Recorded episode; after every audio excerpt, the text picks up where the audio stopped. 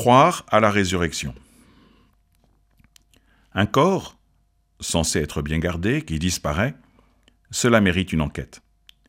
Mais lorsque des intérêts forts sont en jeu, c'est bien connu, les enquêtes tardent à aboutir ou sont enterrées.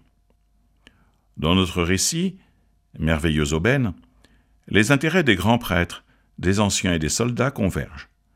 On taira le prodige, on le présentera comme un simple vol de cadavre. Circuler, il n'y a rien à voir. Oui, de fait, il n'y a rien à voir parce que c'est tout vu. Le tombeau est vide.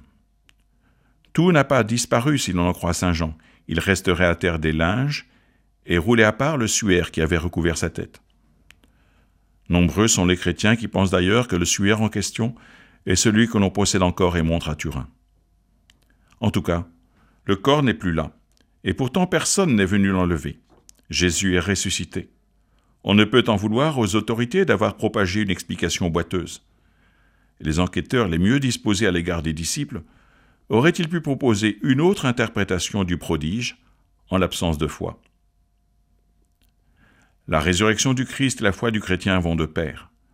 On ne peut prendre l'une sans accepter l'autre. Si le Christ n'est pas ressuscité, vide alors est notre message, vide aussi votre foi.